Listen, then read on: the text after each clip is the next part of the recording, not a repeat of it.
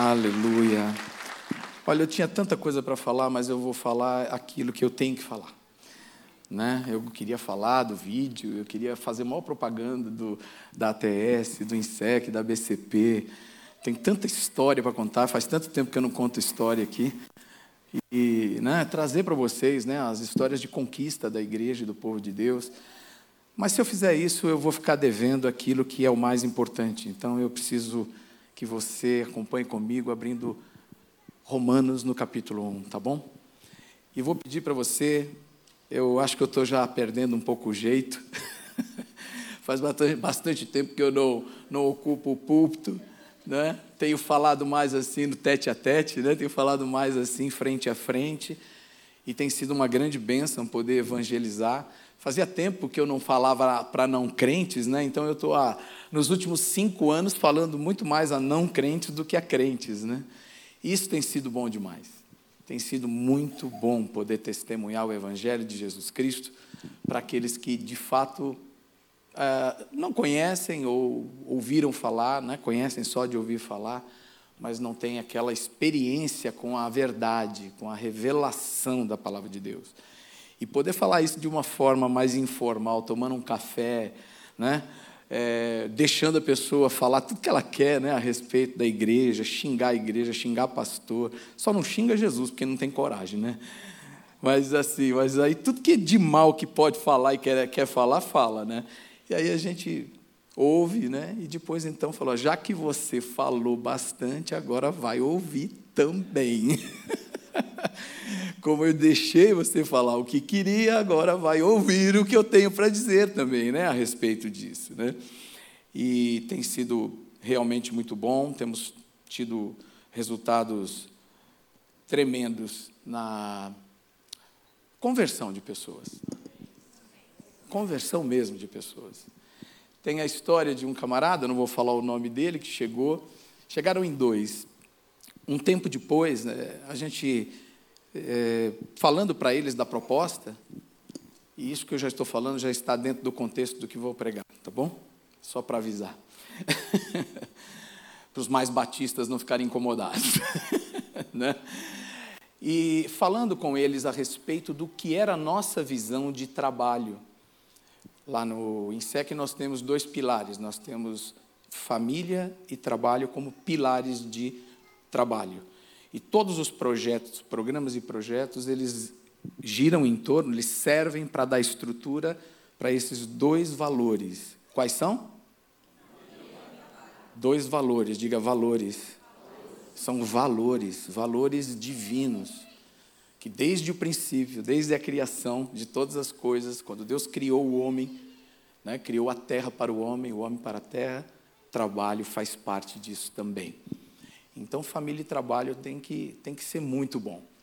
E tem que ser oferecido a Deus, diante de Deus, né? como uma expressão de adoração, de culto a Deus. Por isso, o trabalho é avodar. Avodar. Não é só o café que a gente toma da Avodá, que é muito bom, né? que é um parceirão nosso, que é um irmão, mas ele pôs esse nome justamente por isso. Porque ele abriu um espaço de cowork, né?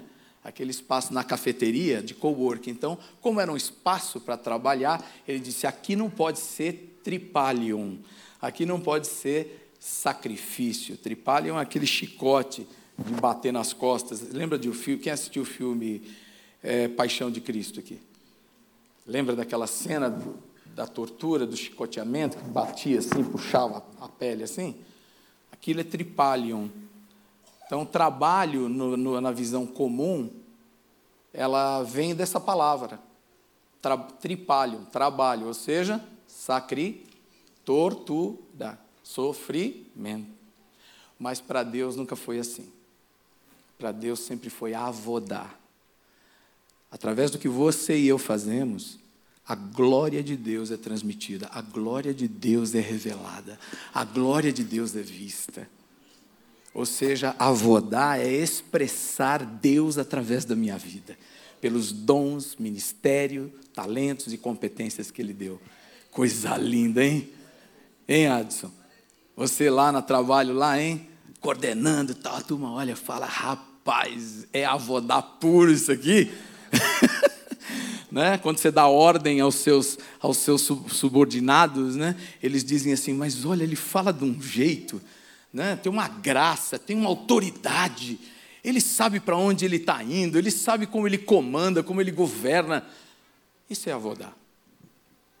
Isso é realmente expressar né, essa graça de Deus. E quando eu estava falando para eles tudo isso, eles trabalhando num outro lugar, ganhando salário nesse outro lugar, uma autarquia, trabalhando para o governo, eles olharam para mim e disseram assim: Pastor, é isso que eu queria para a minha vida, é isso que eu quero para a minha vida, é isso que eu sonhei a vida inteira, foi trabalhar numa, nesse contexto.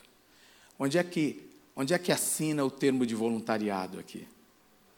Aí vieram os dois. Daí, uns seis meses, eles falaram assim: nós pedimos desligamento da guia e nós queremos trabalhar aqui. Eu falei, mas eu não tenho dinheiro para pagar salário para vocês, não, gente. Vocês são doidos? Aí eles olharam e falaram assim: mas nós vamos trabalhar assim mesmo, pastor. Nós acreditamos nisso aqui. E aí eu comecei a ver a mão de Deus movendo no coração de pessoas que só o conheciam de ouvir falar. E mais um pouquinho depois, aí eu fui conversar com um deles e disse: "Camarada, me conta aí a sua vida como é que tá, vai?" Aí ele foi falar, eu falei: "Mas você parece que conhece já a história de Jesus?" Ele disse: "Pois é, eu sou filho de crente." Eu falei: "Pois é, mas Deus não tem neto." Você é filho de crente, mas eu quero saber se você é crente. É, até os 15 anos eu fui. Falei, como é que você consegue ser duas coisas, até 15 anos uma coisa? Você é mutante? como é que você pode, né? Até os 15 eu fui, depois não fui mais. O que, que aconteceu, rapaz? Aí nessa conversa descontraída, como eu disse para vocês no cafezinho, eu pude falar a ele que quando realmente Jesus entra na nossa vida, e quando há uma transformação na nossa vida, a gente pode até fraquejar na fé, mas a gente tem para onde voltar. E Ele está esperando de braços abertos, cada um de nós que nos afastamos dele, por mais tempo que seja, voltar para Ele. E aí então eu pude dizer a ele que estava vivendo com uma moça e que aquela não era vontade de Deus, e então para ele orar e pensar sobre isso. Bom, conclusão. O outro se decidiu por Cristo, né? Aqui num culto de domingo de manhã. Esse voltou para Jesus. Não sei nem se ele não está aqui no meio, aqui eu estou falando, não vou falar o nome, mas ele costuma vir nesse horário.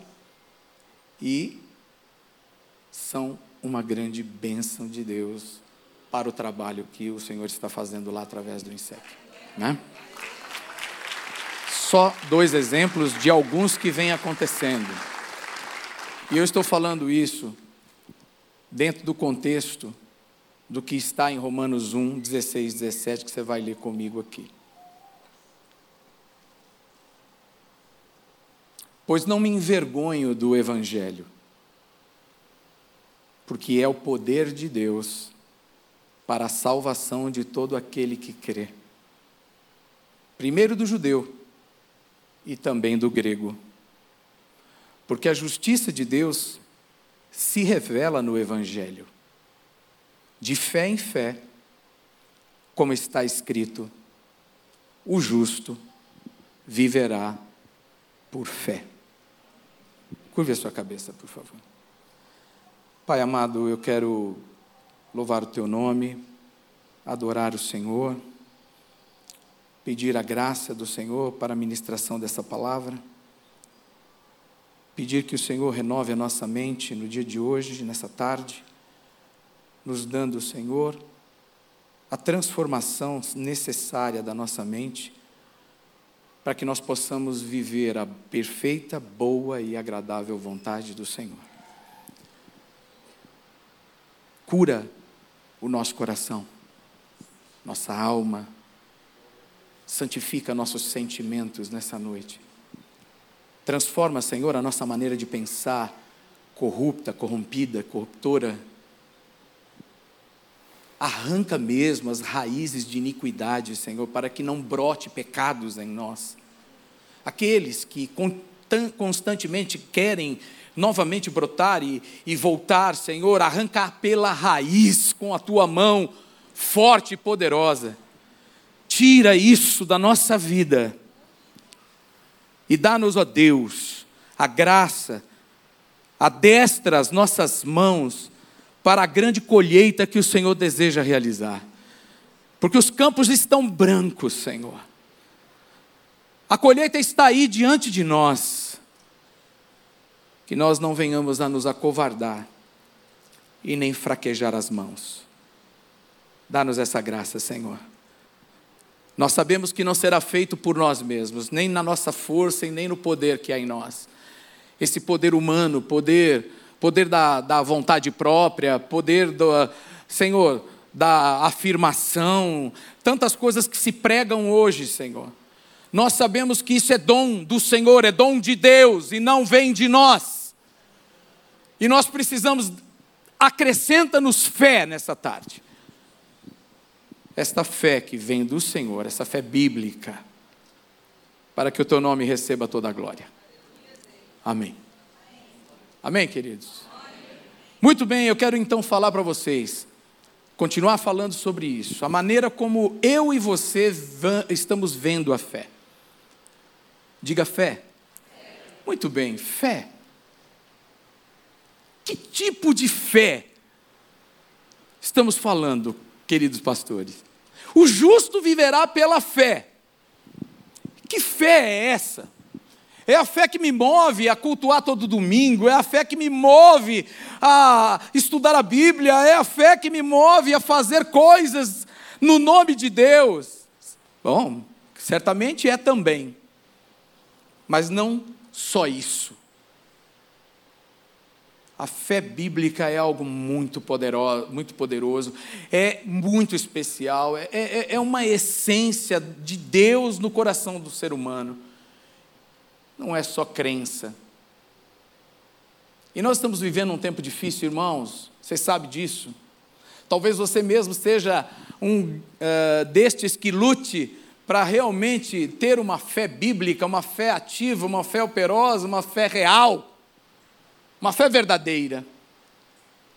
Creio que não sou o único, né, que tenho que lutar e buscar e, e me encher do Espírito e renovar a minha mente na palavra e lutar com a, a, as muitas afirmações do mundo e muitas, muitos questionamentos da minha própria mente, para que ela se mantenha né, no caminho do Senhor Jesus, firmado na rocha que é Cristo, na verdade que é a Sua palavra.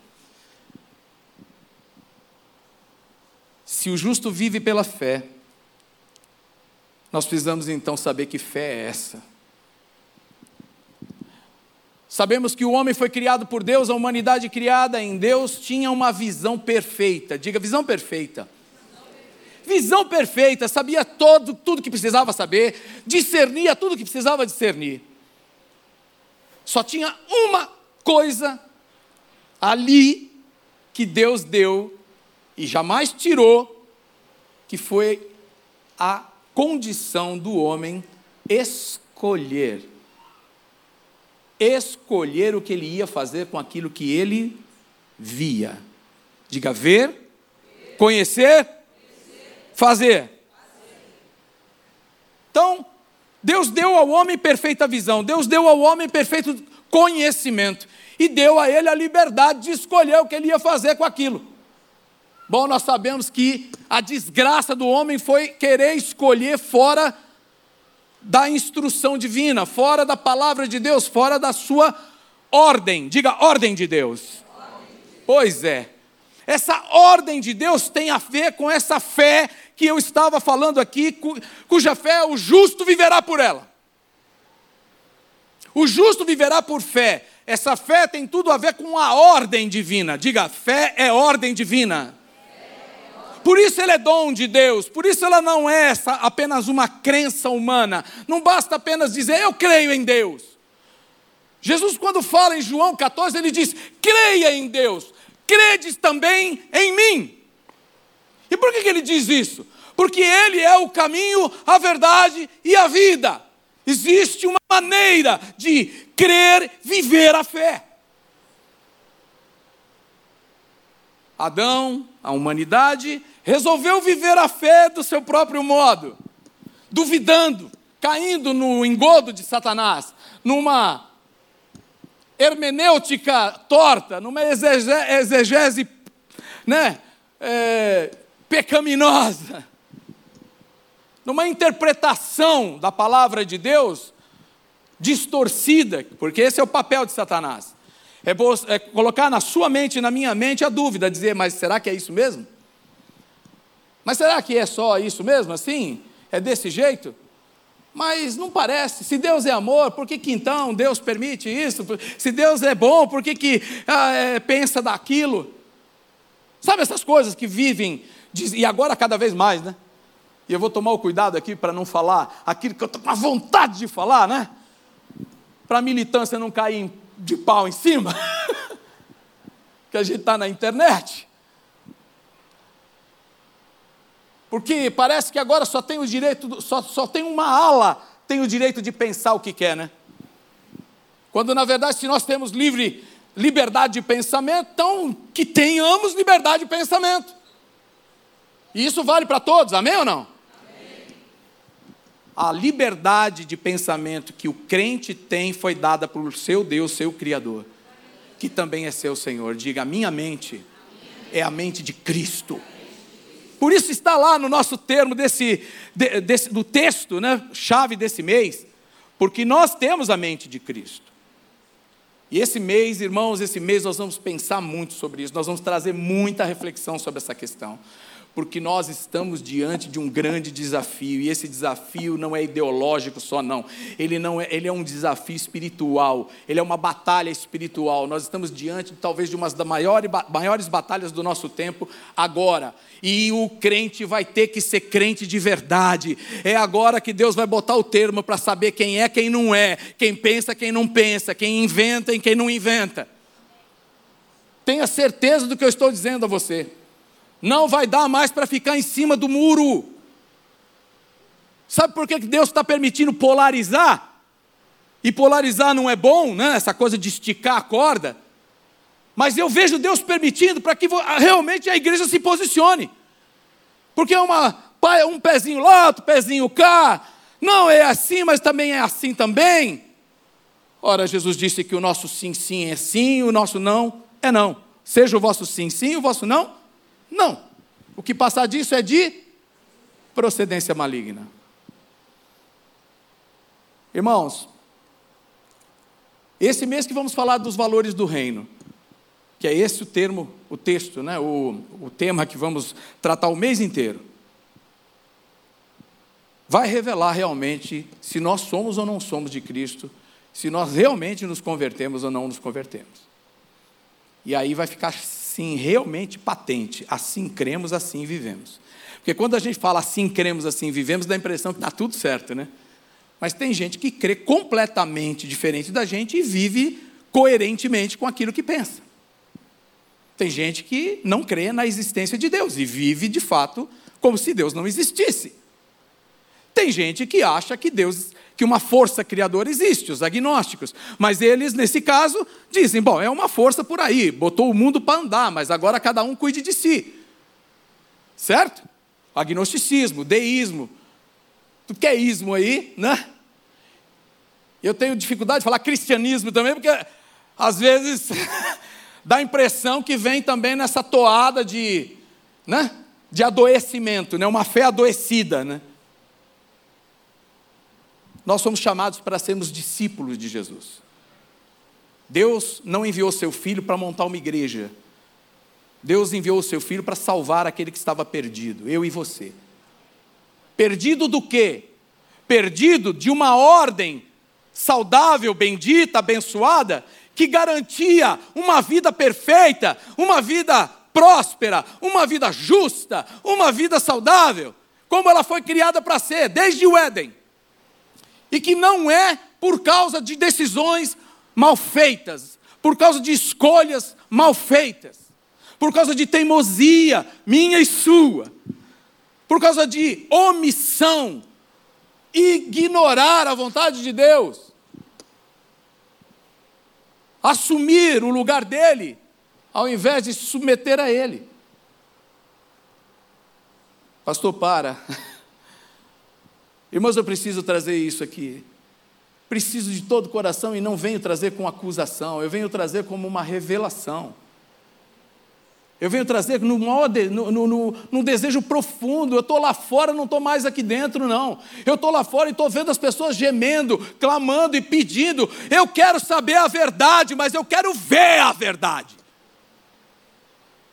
Isso funciona mesmo? Por que, que se é verdade não funciona para você? Porque se é verdade, você não vive isso. Porque se isso é bom, você não faz dessa forma. Porque se é errado, você pratica. Vocês entenderam isso, gente? E aí é campo fértil para Satanás. Essa nova geração, ela está totalmente contaminada por causa disso. Ela está olhando esse problema, está sendo enganada por Satanás. Porque está deixando de olhar para Jesus e para a verdade, está olhando para uma ala, uma parte dos crentes que não se deram conta de que eles estão cegos ou míopes. O que nós estamos falando nessa tarde, o justo viverá pela fé, nós estamos falando de cosmovisão, nós estamos falando da maneira como eu e você vemos o mundo, como nós nos entendemos nesse mundo que Deus criou e nos permitiu viver. Cosmovisão é mais ou menos isso aqui, ó. Tá vendo? Eu sou míope, agora eu não enxergo a cara de ninguém, pode ter certeza pode me mostrar a língua, pode fazer careta, eu não vou nem perceber, eu só vejo um borrão aqui assim. Mas quando eu pego isso aqui, ó, e coloco, eu começo a enxergar e discernir quem é quem aqui. Isso daqui é a cosmovisão. São os óculos pelos quais a gente vê o que está ao nosso redor. Quais são os óculos que você usa? Porque desde a queda do homem, o homem ficou míope. O homem caiu em pecado e ficou míope. Ele precisa de óculos. Ele precisa corrigir a sua maneira de ver. E a única maneira que corrige o homem para ver aquilo que Deus realmente fez e restaurar é através de Jesus Cristo. Ele é a luz do mundo. Ele é a luz. É Ele que revela a verdade, ele revela, ele faz com que a gente enxergue de novo aquilo que Deus criou para a gente enxergar. Tente ver, tente andar, tente caminhar, tente viver. Assim, daqui a pouco eu estou caído lá embaixo, ó. Eu não enxergo nem a beirada aqui. O nosso problema é querer, é falar, mas o óculos incomoda, mas esse óculos aqui é feio, mas eu devia ter outro óculos para poder combinar melhor com a minha roupa de hoje. Ah, mas eu vou numa festa e esse óculos não combina, esse óculos não acerta bem. Eu devia pôr, um outro modelito para poder ir na festa de aniversário dos meus amigos. Eu vou lá na, no happy hour da empresa, pô, mas tem que trocar um óculos, esse óculos está muito clássico, ele está muito, muito sofisticado. Acho que eu tenho que colocar um óculos mais descolado. Vocês estão me entendendo, gente? Quais são os óculos que você usa? Pois é, a palavra de Deus são os nossos óculos.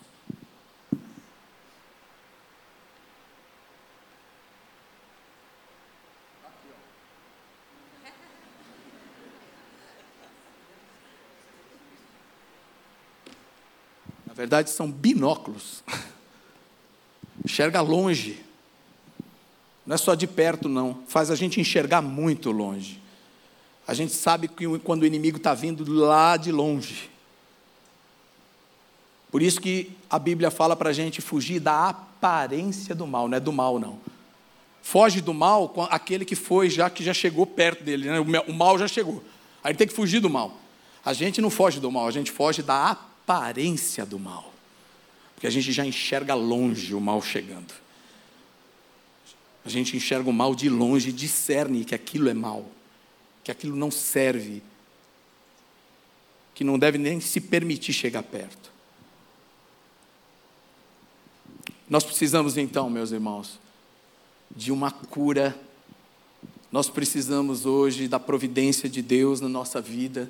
Talvez precisemos, né? Cadê o Adalberto? O Adalberto está aqui? Não sei se ele está aqui. Olha lá. O Adalberto trabalha com óculos. Quer fazer óculos bonitos? Fala com ele lá. Ó.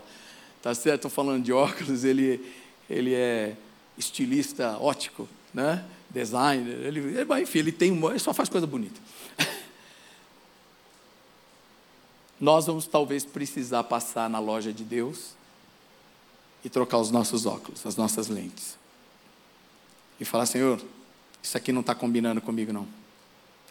Isso aqui, ó, não estou enxergando bem. Já andei tropeçando muito por aí.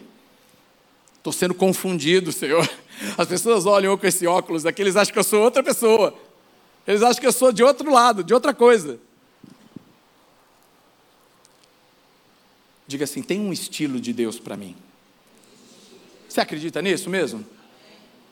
Você acredita que Deus tem, o nosso, tem um estilo para, para o seu povo, para os seus filhos? Tem. Não é de qualquer jeito, não. Deus tem um guarda-roupa para nós. Deus tem os acessórios certos para nós. Deus tem uma alimentação balanceada para nós. Deus tem tudo perfeito, perfeitamente ajustado para que eu e você possamos viver a perfeita, boa e agradável vontade dEle. Por isso é que ele pede, rogo-vos, através do apóstolo Paulo, ele diz: rogo-vos, pois irmãos, que apresenteis os vossos corpos como sacrifício santo, puro e agradável a Deus, que é o vosso culto racional. E não vos conformeis com este século, com este mundo ou com este sistema mundano secularista, mas transformai-vos pela renovação da vossa, sem a qual não podereis experimentar a, boa, a perfeita, boa e agradável vontade de Deus. Está me entendendo? Está entendendo a palavra? Está entendendo já da parte do Espírito Santo o que é que você vai precisar fazer depois de terminar esse culto? Eu espero, sinceramente, que se você pega uma folha de papel, você chegue em casa e você faça uma revisão. Você coloque a lente de Cristo, os óculos de Deus, que Deus deu para você, que não é de Deus, né, porque Deus não precisa de óculos, mas que Ele preparou para nós através da Sua palavra e que você possa começar a dizer: Oh, eu preciso tomar um jeito aqui. Olha, eu preciso tomar uma decisão para que lado eu vou. Eu preciso definir se isso que eu aqui é certo ou errado para mim, à luz da palavra de Deus. Tomar uma decisão. Apocalipse, no capítulo 3, o Senhor diz que ele fala a um dos anjos da igreja, ele diz assim: Olha, eu tolero o frio e o, e o quente, mas o morno eu É como se Deus dizendo assim: tá bom, você escolheu ir para o inferno, ok, beleza, eu te dei esse direito. Ah, você escolheu viver para mim e comigo, glória a Deus, te, glória a mim mesmo, né? Deus falando, né? Eu vou dizer assim: é que bom. Mas agora essa coisa de você, você quer os dois lados, você quer o melhor dos dois mundos. Esses vão escutar de Jesus aquilo que ele disse. Naquele grande dia, eles vão dizer para mim: em teu nome nós curamos, em teu nome nós profetizamos, em teu nome nós fizemos isso, em teu nome aquilo. Eu direi a ele: apartai-vos de mim, não vos conheço.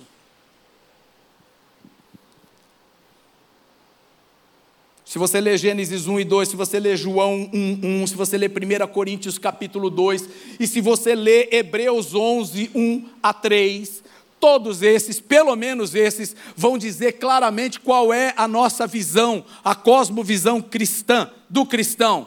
Os mundos foram criados por Deus. Deus é criador, sustentador, governador de todas as coisas no céu e na terra e debaixo da terra e Ele a sustenta, governa em santo e perfeito amor. Até o inferno existe por causa do amor de Deus e por causa da justiça de Deus. O pastor ficou doido agora. Está pregando pouco, ficou maluco agora. Veio falar umas heresias aqui. Como que o inferno foi criado por causa da justiça do amor de Deus? É claro, o diabo não cria nada. Primeiro, o diabo não é criador de coisa nenhuma. Segundo, ele não é dono nem da sua própria casa.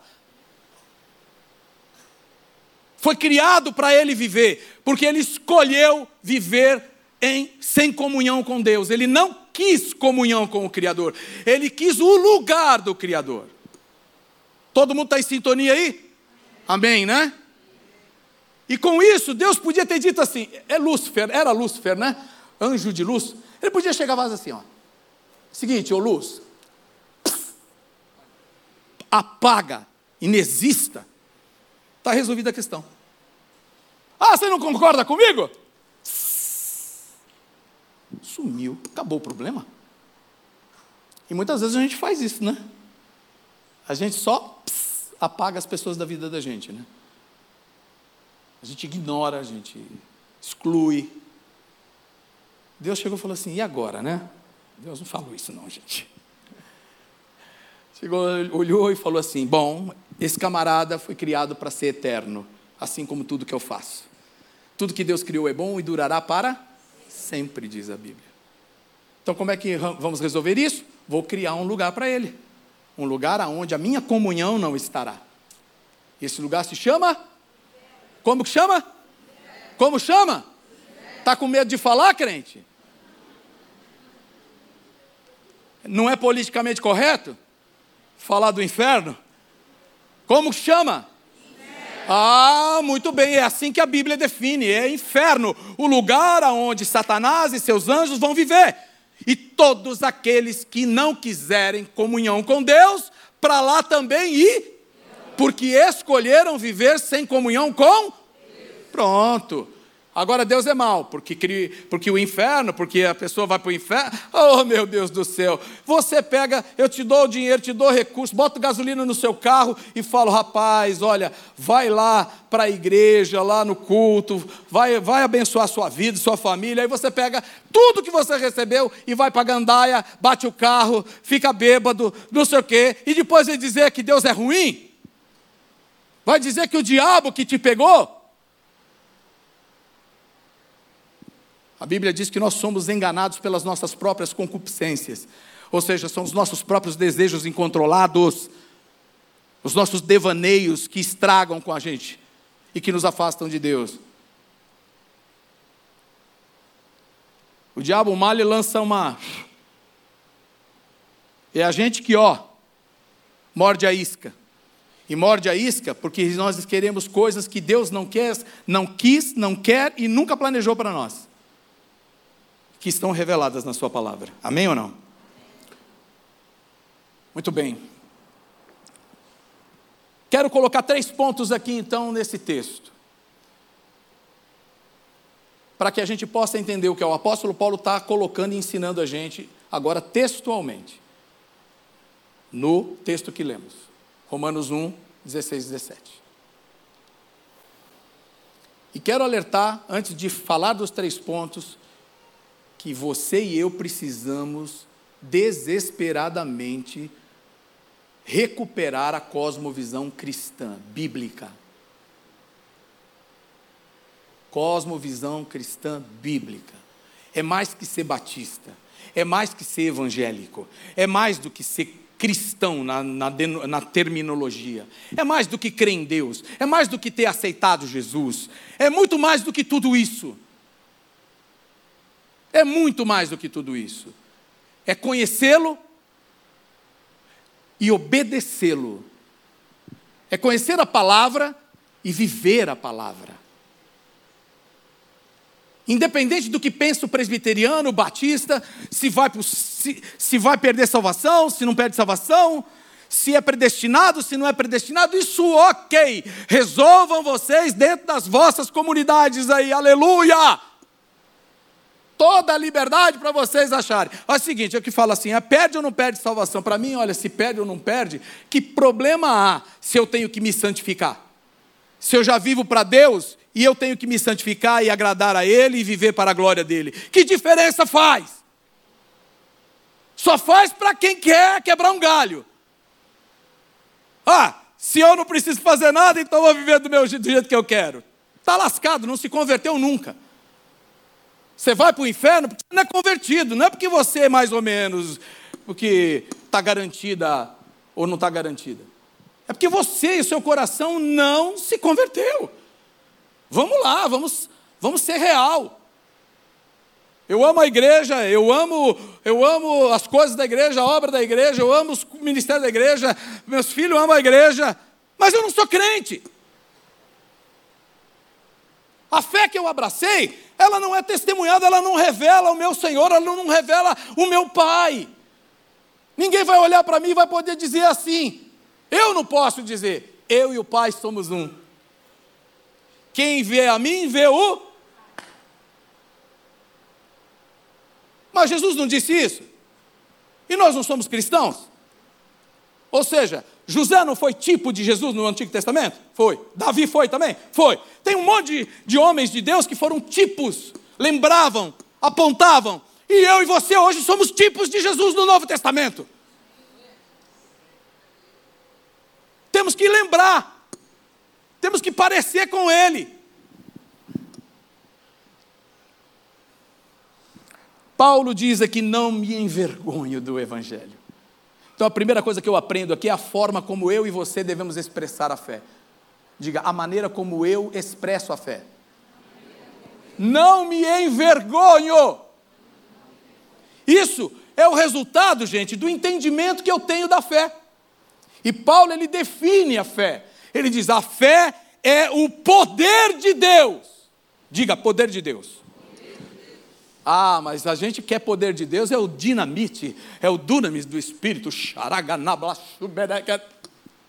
Quer pular? Quer revelação? Quer os dons de cura, maravilha? Aí a gente entende que é dunamis. O dunamis de Deus é, em primeiro lugar, digo, haja luz. A terra respondeu. Haja firmamento no céu. O cosmo respondeu. Haja agora plantas. A terra respondeu. Vocês estão entendendo? E quando Deus fala comigo e com você, você responde como? Sim, Senhor. Não, Senhor. Sim, Senhor. Vai, faz. Amém, Senhor. Fica quieto. Tá bom, Senhor. Fico, eu vou ficar parado aqui. Deus falou a todo o cosmo e o cosmo obedece. A única criatura que se deu o luxo de responder não para Deus quando ele era para responder sim, foi o homem, o ser humano. E até hoje é assim. Tem a palavra de Deus diante de você, e vá contrário a ela, você vai se estourar, meu amigo. Por mais a curto prazo que esteja sendo bom para você, a conta vai chegar. E ela chega para todo mundo. Uma geração que está vivendo de sentimentos, uma geração que está expressando a fé. Ah, hoje foi bom, porque o culto, olha a música que cantou hoje, o louvor que, que ministrou hoje, mexeu muito comigo. Glória a Deus. E a palavra? E segunda-feira? E terça? E quarta? Continua tendo arrepio? Ou está mordendo o cachorro, chutando papagaio, brigando com a mulher, ofendendo o vizinho? E o streamlink do domingo? Durou tão pouco. A nossa fé é muito mais que sentimento. A nossa fé é muito mais do que sentir emoções. Ela não é só sensitiva, ela é racional. É uma fé racional, uma fé inteligente, é uma fé que obedece um ser supremo que não falha, nunca falhou nem vai falhar. Mas a maneira como eu vejo a minha fé vai definir o que, o que, que ela é e como eu vou viver. Está cheio de crente baixando a cabeça aí para a teoria da evolução. Nossos jovens na faculdade não têm não tem, não tem argumentos.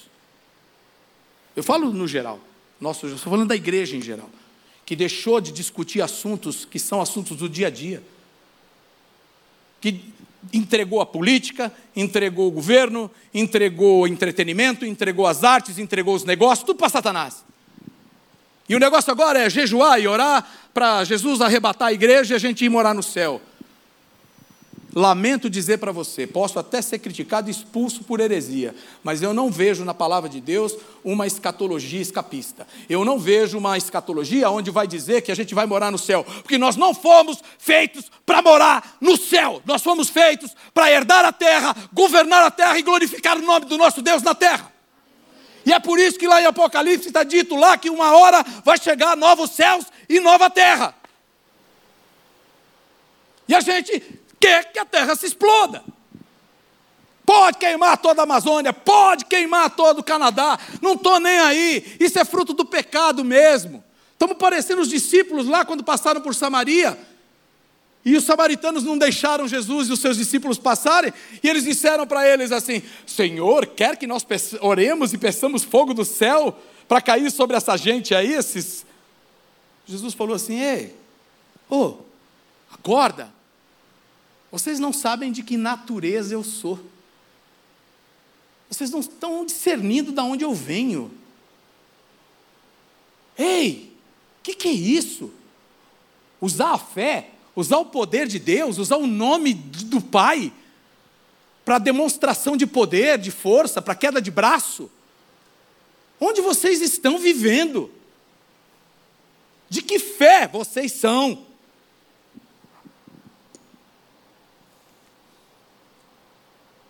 Nós precisamos de uma de um mergulho na compreensão da cosmovisão cristã, para viver a luz da Bíblia. A gente está discutindo coisinhas, como Jesus disse, a gente está coando mosquito e engolindo camelo. Está discutindo teologias bobas, quando na verdade a gente está entregando cada território, cada área de influência, cada área importante da vida para Satanás governar e dominar. Ah, porque agora tem ideologia de gênero na escola. E você, pedagogo? E você, psicopedagogo, cristão, cheio do espírito? Cadê você? Lá no conselho de educação? Cadê você? Lá nas, nos lugares onde se discute leis, políticas públicas? Aonde você pode influenciar? Eu tive com uma ministra, antes dela sair agora, um tempo atrás, e conversando com ela, ela disse: Pastor, pelo amor de Deus, fale para as igrejas, fala para os crentes se prepararem. Está cheio de isso, aquilo, aquilo outro, aquilo outro, aquilo outro aqui, mas os crentes não aparecem, eles não querem, não querem falar sobre política, não querem atuar na questão de governo. E isso entrega para o diabo. Agora me cortaram, está que nem a, o, o Congresso, né? Está que nem lá no Congresso, está acabando o seu tempo, eles já vão começando a cortar o microfone. Disseram que política era coisa do diabo. E sabe o que é pior? Que ele acreditou nisso. O diabo acreditou que a política era dele. E você sabe do que eu estou falando. Se você lembrar das notícias que estão por aí, você vai entender como é importante cosmovisão cristã. Porque se a gente é crente, mas não tem cosmovisão cristã, a gente põe dólar na cueca, a gente vende a alma para o diabo, a gente faz barganha em, em benefício próprio. Abre Isaías 58, só para a gente ter uma, um apoio aqui. Vamos para o Antigo Testamento para dizer que eu sou pentecostal, tá bom? Ela só está no Novo Testamento, né? Então, é muito batista ficar só no Novo Testamento, gente. Isaías 58, que, que tremendo Isaías, né, gente? Que coisa maravilhosa. Mas olha isso daqui. Isso é a maneira como a gente expressa a nossa fé. E a maneira como a gente expressa a nossa fé, ela tem a ver com a nossa cosmovisão. Grite a plenos pulmões, não se detenha, erga a voz como a trombeta e anuncie ao meu povo a sua transgressão e a casa de Jacó os seus pecados. Isso é Deus falando com o profeta. E o profeta agora ouvindo Deus. Mesmo neste estado, ainda me procuram dia a dia, têm prazer em saber os meus caminhos. Como o povo que pratica a justiça não deixa o direito do seu Deus, perguntam-me por sentenças justas, têm prazer em se aproximar de Deus, dizendo: Por que jejuamos, se tu nem notas? Por que nos humilhamos, se tu não levas isso em conta? E acontece que no dia em que jejuam, vocês cuidam dos seus próprios interesses e oprimem os seus trabalhadores. Eis que vocês jejuam apenas para discutir, brigar e bater uns nos outros, jejuando assim como hoje, o clamor de vocês não será ouvido lá no alto. Seria esse o jejum que escolhi, que num só dia a pessoa se humilhe, incline a sua cabeça como junco e estenda debaixo de si pano de saco e cinza? E isso, o que você, é isso que vocês chamam de jejum, o dia aceitável ao Senhor? Será que não é esse o jejum que escolhi? Agora vamos ouvir, né? Porque Deus está agora dando a sua visão de jejum. Ele está dizendo que é realmente a fé, segundo a sua maneira de pensar. Que vocês quebrem as correntes da injustiça, desfaçam as ataduras da servidão, deixem livres os oprimidos e acabem com todo tipo de servidão? Será que não é também que vocês repartam o seu pão com o faminto? Recolham em casa os pobres desabrigados? Vistam os que encontrarem nus e não voltem as costas ao seu semelhante? Então a luz de vocês romperá como a luz do alvorecer, e a sua cura brotará sem demora. A justiça irá adiante de vocês, e a glória do Senhor será a sua retaguarda. Então vocês pedirão ajuda, e o Senhor responderá. Vamos ler juntos? Vamos? Vamos ler junto a resposta de Deus? Qual é a resposta? Gritarão por socorro e ele dirá: Eis-me aqui. Quantos lugares estão precisando dessa resposta do Senhor? Aqui mesmo, a menos de 100 metros, 150 metros daqui, tem uma das maiores, uh, um dos maiores movimentos de drogas da região e um dos maiores faturamentos de droga de São Paulo. Por que está ali ainda? O Senhor precisa responder isso lá, mas quem vai perguntar somos nós. Quem tem que estar tá lá invocando e clamando, quem tem que estar tá lá manifestando, sinalizando o reino de Deus somos nós. Para que Deus diga: Eu estou com você. Paulo, eu estou com você. Gilberto, eu estou com você. Fundação Casa, Senhor, meu Deus do céu, o que, que é isso aqui? Meu pai, como é que vamos resolver isso aqui? Eis-me aqui, Gilberto, estou com você. Minha glória está atrás de você. Minha palavra está diante de você. É só você ir, Gilberto. É só você ir. Vai, filho. Vai. Senhor, mas eu tinha tanta coisa para fazer. Senhor, mas eu tinha, estou com vontade, eu estou cansado. Senhor, eu estou isso, eu estou aquilo. Aí Deus fala assim: olha, querido, você precisa jejuar um pouco de você mesmo. Você precisa parar de jejuar de chocolate, que é uma ignorância. Vou fazer jejum de chocolate. Grande. Você é um profeta. Nossa, querubim. Aspirante a serafim, cara. Vai jejuar de chocolate. Olha que coisa tremenda, velho. Ah, pelo amor de Deus. Jejua da sua língua.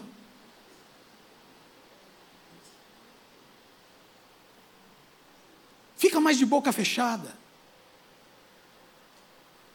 Reparta mais os seus recursos, está sobrando para você e você está pensando, ai, agora eu vou poder comprar o, o Lindt. Aquele chocolate de 150 reais, pecador. Tem gente que com 150 reais alimenta uma família. E você dando glória a Deus que vai comer o Lindt. Ô oh, gente, nós não somos mais criança, não. Quando eu era menino, pensava como menino, agia como menino.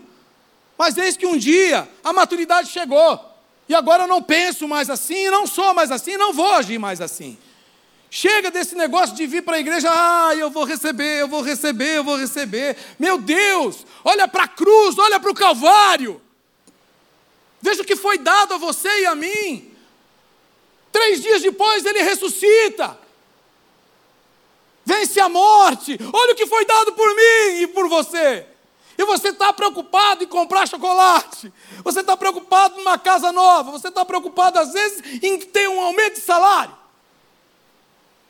Eu não estou dizendo que nada dessas coisas são boas e até são necessárias. Eu estou dizendo que a gente viver a fé em função disso. Vocês estão entendendo isso? Porque tudo isso vai ser consequência. Tudo isso vai ser resultado de quem ama a Deus, serve a Deus e vive para Ele. Deus não fica devendo nada para ninguém, foi falado aqui no começo desse culto. Agora, viver a fé com essa visão tão pequena é duro. A fé verdadeira é revelada no Evangelho. No Evangelho de Jesus. Diga Evangelho de Jesus. Aí é revelado o poder de Deus. Porque Ele é o governo de Deus.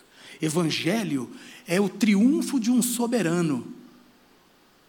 Vinha o camarada lá, um Paulo subia no caixote e falava assim: Eis que trago para vocês, povo desse lugar, notícias do imperador, do rei, do soberano, e que venceu a sua última batalha, ou então que agora esta terra pertence a ele, e aqui agora a lei é essa. É isso que é evangelho. Quando Jesus veio, ele anunciou o evangelho do reino de Deus. Portanto, ele diz: agora, o negócio aqui é assim, gente. Religiosidade está fora. Isso aí não agrada a Deus, nunca agradou. E vocês nunca vão poder cumprir a lei. Ou vocês entendem quem vocês são, miseráveis, pobres, cego e nu. E que vocês precisam da graça de Deus. E é isso que eu venho lhes trazer. A proposta do Criador, para que você se arrependa agora mesmo, hoje mesmo, antes que seja tarde e você possa então viver a perfeita, boa e agradável vontade deste Criador, deste soberano. Quando você disser a Ele, sim, sim, eu me sujeito, sim, eu me submeto, sim, eu quero me tornar um súdito teu. Não, não quero não. Roma fazia isso, né? Nega o imperador, perde o pescoço. A gente não perde o pescoço, a gente vai morar num lugar sem Deus. E porque Ele ainda é misericordioso. A nossa fé não pode depender de sentimentos, gente. A gente precisa parar com esse negócio de buscar arrepio e buscar benefício, benefício, benefício, quando nós já recebemos o máximo, o tudo nós estamos parecendo aqueles, o irmão mais velho do filho pródigo lá. Ah, o senhor não me deu um cabrito, o senhor negou, o senhor falou não para mim. Que é isso, meu filho? Eu já te dei tudo, você é herdeiro. que mais você quer? Tudo é tudo. Segundo ponto, então, para a salvação de todo aquele que crê. Diga o propósito da minha fé. Se o primeiro mostra a forma como eu expresso, eu não tenho vergonha, porque é o poder de Deus, é o melhor para mim, é o melhor para todos os que eu conheço, é o jeito que Deus criou o mundo para ser governado, é o poder de Deus, esse é o Evangelho de Jesus Cristo, eu não tenho que me vergonhar nem baixar a cabeça. Você pode não concordar, você pode não querer, mas eu creio e eu vou viver isso. Agora, para quê? Para que outros, para que eu mesmo, minha família e outros possam, vendo isso e ouvindo, possam também tomar a sua decisão. Possam escolher o caminho que querem andar. Possam ter a opção de ver que é possível viver do jeito de Deus num mundo corrompido. Ah, não é, é impossível, impossível nada. Meu vizinho é crente e ele vive. Ah, mas isso não é do nosso tempo, é para o nosso tempo sim, porque meu, meu amigo lá da minha sala, na faculdade, lá ele vive. E quer saber? Ele não está indo de mal a pior, não, ele está indo de bem a melhor. E o mundo que. E essa ideologia toda, essa bagunça, está indo de mal a pior. Então, se for pelo racional, se for pela lógica, pelo amor de Deus, vamos correr do secularismo, né? Porque está indo mal. E muito mal precisa nem ter fé para entender isso.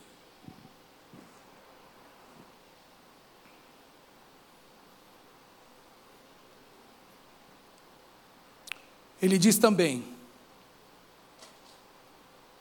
que essa fé que nós professamos, ela esse estilo de vida é aceitável e agradável diante de Deus. Diga agradável, aceitável para Deus. O terceiro ponto que eu vejo aqui é que a justiça, ele diz, porque a justiça de Deus se revela no Evangelho. Ah, e aí nós teríamos que gastar mais tempo ainda, mas o Evangelho que não produz transformação não é o Evangelho de Jesus Cristo. Você pode estar pregando o Evangelho dos batistas. Venha, seja batizado nas águas, venha fazer parte da nossa comunidade e tal. Mas você pode não estar pregando o Evangelho de Jesus, porque o Evangelho de Jesus é o poder de Deus para todo aquele que crê. E ele transforma. Aquele que roubava não rouba mais, aquele que era viciado não é mais viciado, aquele que era um traste agora ele realmente é um homem santificado, uma mulher santificada. Ele está mudando dia a dia de fé em fé. É de bom a melhor, nunca de mal a pior. É o que está aqui. É por isso que eu amo o Evangelho. Eu estou começando a ter arrepio de certas doutrinas. Eu estou começando a ter arrepio da, da, das batalhas teológicas. Mas eu estou cada vez mais apaixonado com o Evangelho de Jesus cada vez mais apaixonado, cada vez mais sedento de falar, cada vez mais sedento de ver esse evangelho entrando na vida das pessoas, porque ele transforma, ele faz sentido, ele é inteligente, ele é prático. E por fim, o justo viverá por fé. Fala sobre o estilo de vida do cristão. Diga, o justo viverá por fé. Será que você pode dizer, eu viverei por fé? Ah, porque na igreja está cheio de hipócrita, bem-vindo, mais um chegou.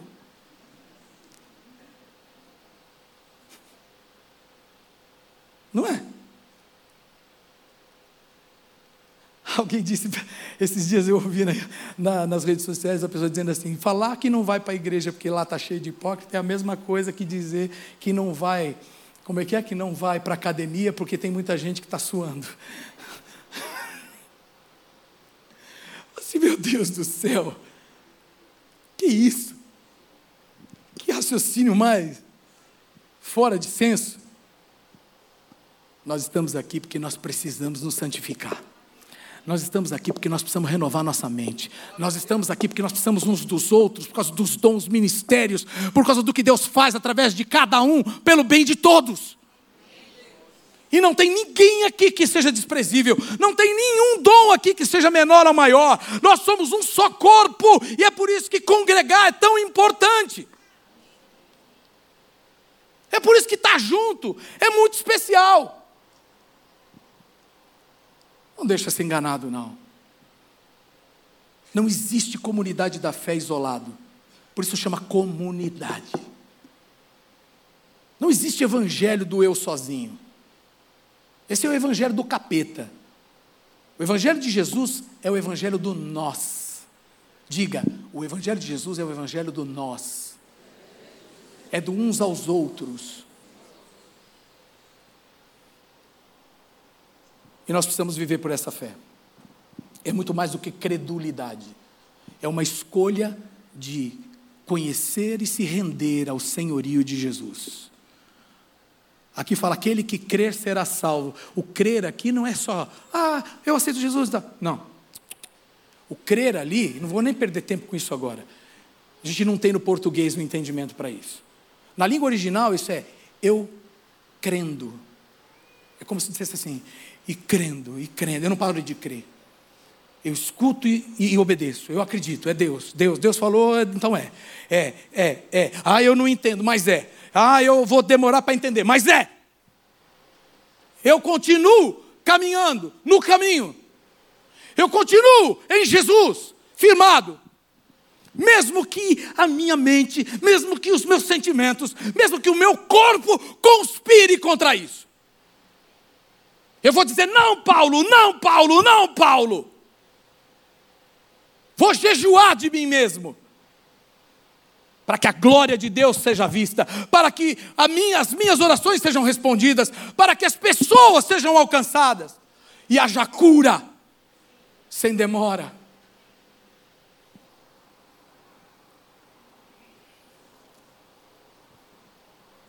Nós precisamos de uma renovação da nossa mente. E essa renovação só virá pela palavra de Deus. E pela transparência, confissão absoluta, desprendimento completo meu e teu diante de Deus. Nós precisamos nos desnudar, falar, Senhor, eu estava tentando, né, te dar um Pelé, né?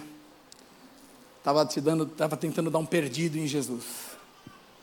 Estava me escondendo atrás da cortina, estava fazendo de conta, mas o Senhor já sabia, né, Jesus? E amorosamente, misericordiosamente, o Senhor estava aguardando eu vir até o Senhor.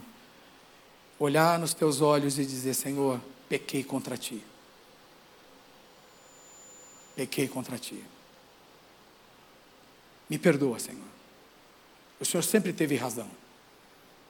Mas eu te desobedeci porque foi a concupiscência da minha carne. Às vezes Deus nos coloca a fazer coisas muito difíceis, irmãos, pela palavra dEle. Aquilo que parece mal agora, na verdade é bom. E a gente quer ser melhor do que Deus. A gente quer ser mais bonzinho que Jesus. Entendeu? A gente não chama de pecado aquilo que está escancaradamente declarado na Bíblia que é pecado. E a gente, em nome do amor de Deus, a gente dá outro nome para o pecado. Que é isso? A santidade de Deus não congrega, não congrega com o pecado. Ela anseia por congregar com o pecador, mas ela odeia o pecado, se é que eu posso dizer assim. Nós precisamos nos converter. E essa conversão, alguns para salvação mesmo, alguns para começar uma caminhada, outros para santificação, outros para continuar a jornada que começaram. Eu levei muito tempo para entender determinadas coisas, irmãos. Eu não estou aqui colocando exigências, né? E nem julgando vocês, nem ninguém. Estou dizendo que coisas que hoje eu entendo, eu falo assim, meu Deus, como eu demorei, como eu fui tardio em compreender aquilo que Deus queria de mim. Como eu perdi tempo. Mas, pra, mas graças a Deus que para Deus um dia é como mil anos, mil anos é como um dia. E ele fala: Bom, agora que você entendeu e você aceitou e você vai obedecer, então agora eu vou botar você lá na frente para você fazer isso e aquilo, e eu vou multiplicar o tempo, eu vou remir o tempo, né? Vou ganhar tempo para você, eu vou multiplicar os frutos do que você vai fazer. Ninguém vai ganhar de Deus. Nunca. Jamais. Fique em pé, por favor.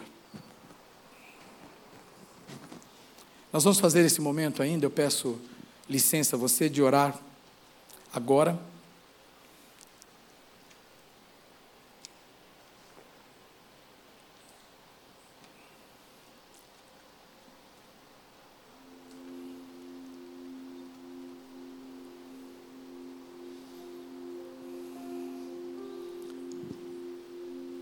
Tudo que falamos. E eu tenho convicção, irmãos, que eu falei da parte de Deus. Tenho absoluta convicção. Talvez uma das vezes que eu mais tenha certeza. Vou descer daqui, não orgulhoso, mas vou descer aqui em paz. Em paz, porque eu entreguei tudo o que Deus pediu para que eu entregasse esperando um mover poderoso do Espírito Santo na vida da igreja. Temos orado e pedido por avivamento. E o avivamento não tem, não existe avivamento sem sacrifício, sem entrega, sem confissão, sem arrependimento. Não existe. Todo o avivamento na história dos avivamentos começou por arrependimento, confissão, humilhação. Não existe avivamento sem isso. Eu tenho lutado comigo mesmo em muitas coisas, irmãos, tenho. Mas em todos esses momentos eu tenho encontrado o conforto do Espírito Santo e o encorajamento da palavra de Deus. E eu descobri que a fé bíblica tem muito mais a ver em voltar para Deus do que tentar não errar. Você está entendendo o que eu estou falando? Ficar naquela vida legalista.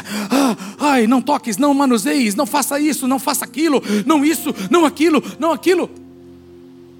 E aí você cai, e você cai, e você cai, e você cai, e você cai, porque não é possível ao homem comum viver a santidade de Deus, não é possível, é necessário depender dEle, é necessário ir aos pés dEle, é necessário chorar e confessar a Ele, dizendo: está doendo, está tá cara e está pulando, está difícil.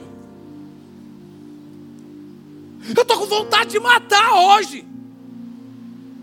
Mas isso não é da carne, isso não é do Senhor.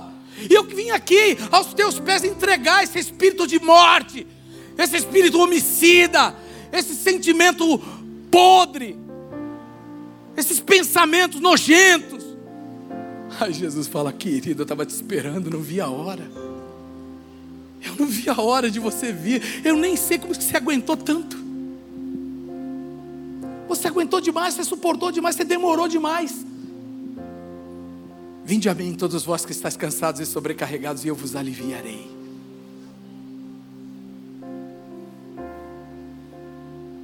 Entrega para Jesus hoje. Entrega esse peso todo, essas dúvidas todas, essas essas brigas ideológicas todas, entrega para Ele hoje. Apenas se renda, diga a Ele, Senhor, Tu és perfeito, Tu és o Criador de todo o universo, da terra, dos céus, o meu Criador. Tu és a verdade, Tu és o caminho, Tu és a vida. Eu vou entrar pelo Teu caminho agora, Senhor, e não interessa. Eu vou te seguir, mesmo que eu não entenda. Eu vou pela fé. Eu vou permanecer. Minha família, eu vou olhar a minha família do jeito que o Senhor olha. Troca meus óculos hoje, para eu ver minha família do teu jeito. Troca meus óculos para eu enxergar a igreja, a religião, a fé do jeito certo. Para eu ser menos proselitista, para eu ser menos legalista e ser mais cristão.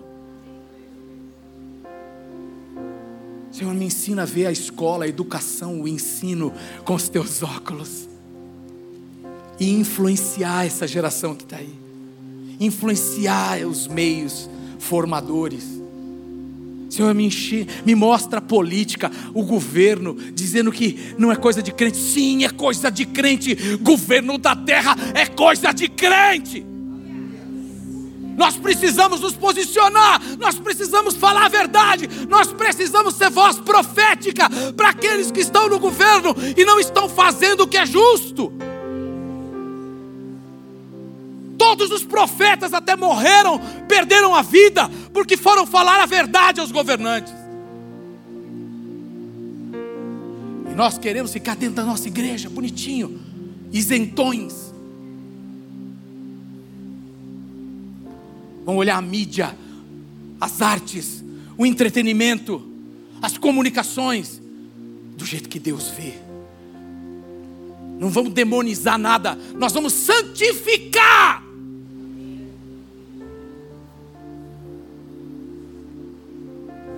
E os negócios? Ixi, negócio é coisa do capeta. Era. Porque aonde vocês colocarem a planta dos vossos pés, esse lugar vai ser santo ao Senhor. Esse lugar vai ser declarado santo em nome de Jesus. O nome dele vai ser glorificado e ele vai poder dizer: Eu estou aqui.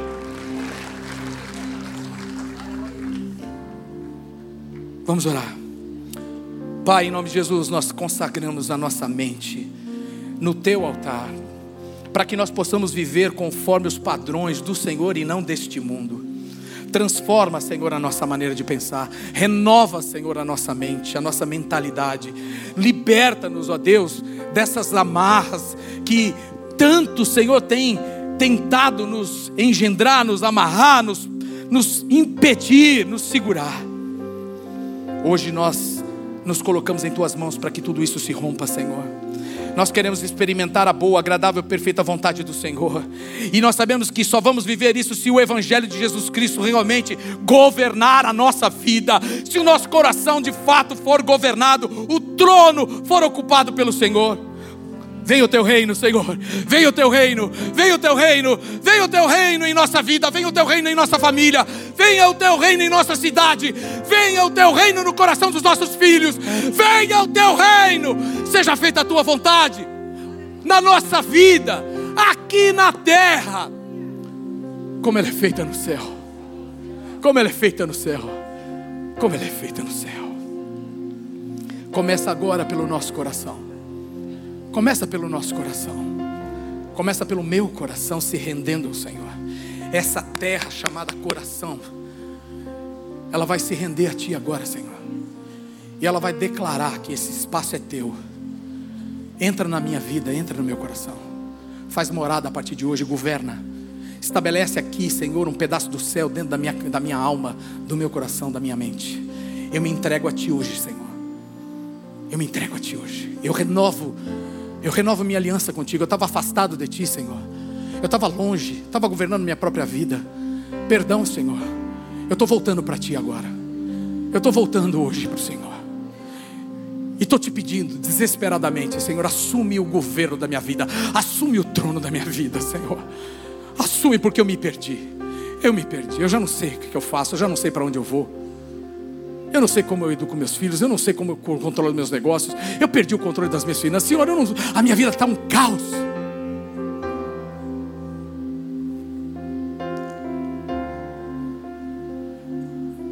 Quem precisa confessar isso diante de Deus pela primeira vez, ou quem está se renovando, renovando sua aliança com Deus, ergue a sua mão, eu quero ver você, eu quero abençoar a sua vida. Amém. Lá em cima. Amém. Amém. Graças a Deus, graças a Deus. Lá atrás tem, tem pessoas, graças a Deus, aleluia.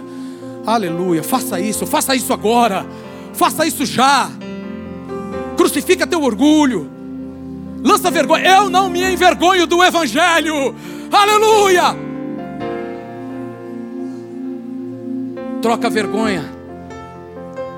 Troca essa vergonha pela certeza de Deus. Será que vocês conseguem descer aqui? Vem cá que eu quero abençoar a sua vida com uma oração. Vem. Você que levantou a mão, venha para cá.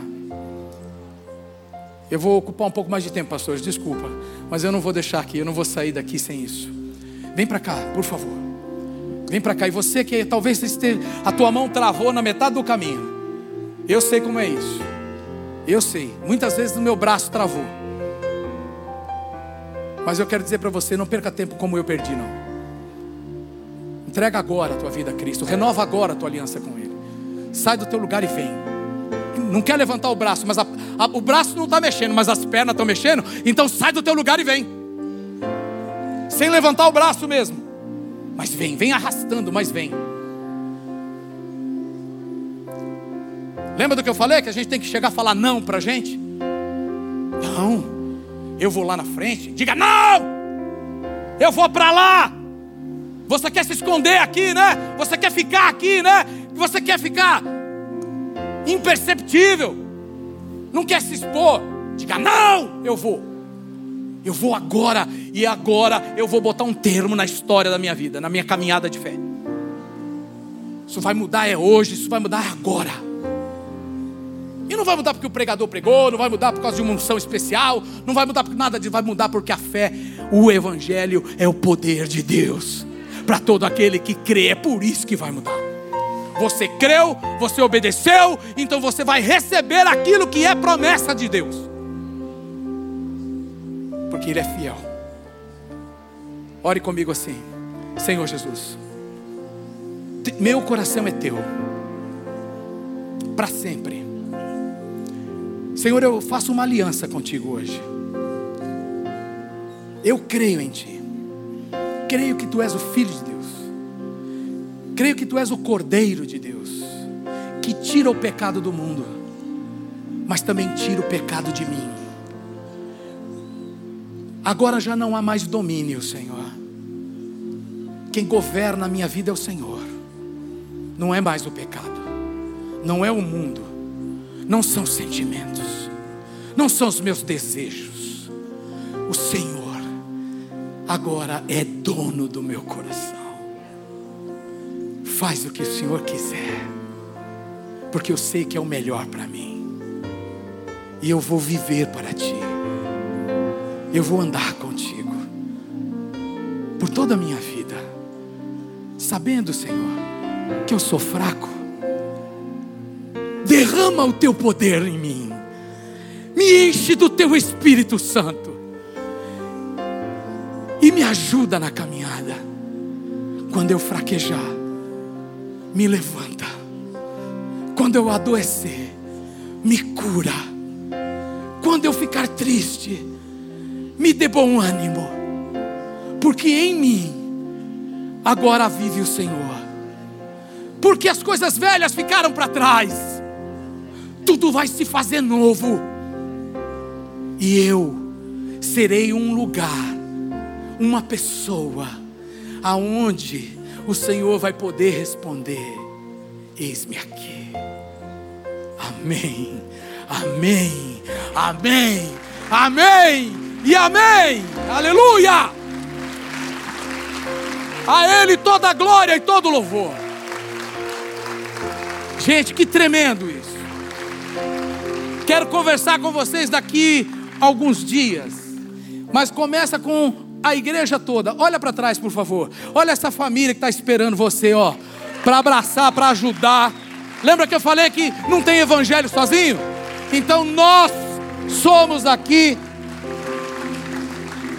aqueles que revelam o Evangelho de Jesus. Amém ou não? Vocês vão então, com quem, quem que vai consolidá-los aqui? Quem que vai ajudar? Siga com ele ali, para ele anotar o nome, telefone, para a gente dar um presentinho para vocês e a gente poder acompanhar a vida de vocês. Tá bom? Obrigado. Antigamente a gente dava as mãos, né? Agora não. Levante as suas mãos, por favor. Obrigado por ficar comigo mais. Talvez foi, é, acho que era a saudade de pregar, né? Fui além, né? Fui além. Mas não foi demais, né? Fui além do horário, mas não foi demais. Levante sua mão. Pai,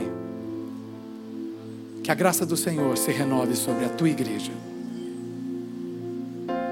Que o poder do Senhor se manifeste nesses dias através da tua igreja que o amor de Jesus Cristo se renove no coração de cada crente aqui e seja derramado no coração daqueles que precisam conhecer o teu amor.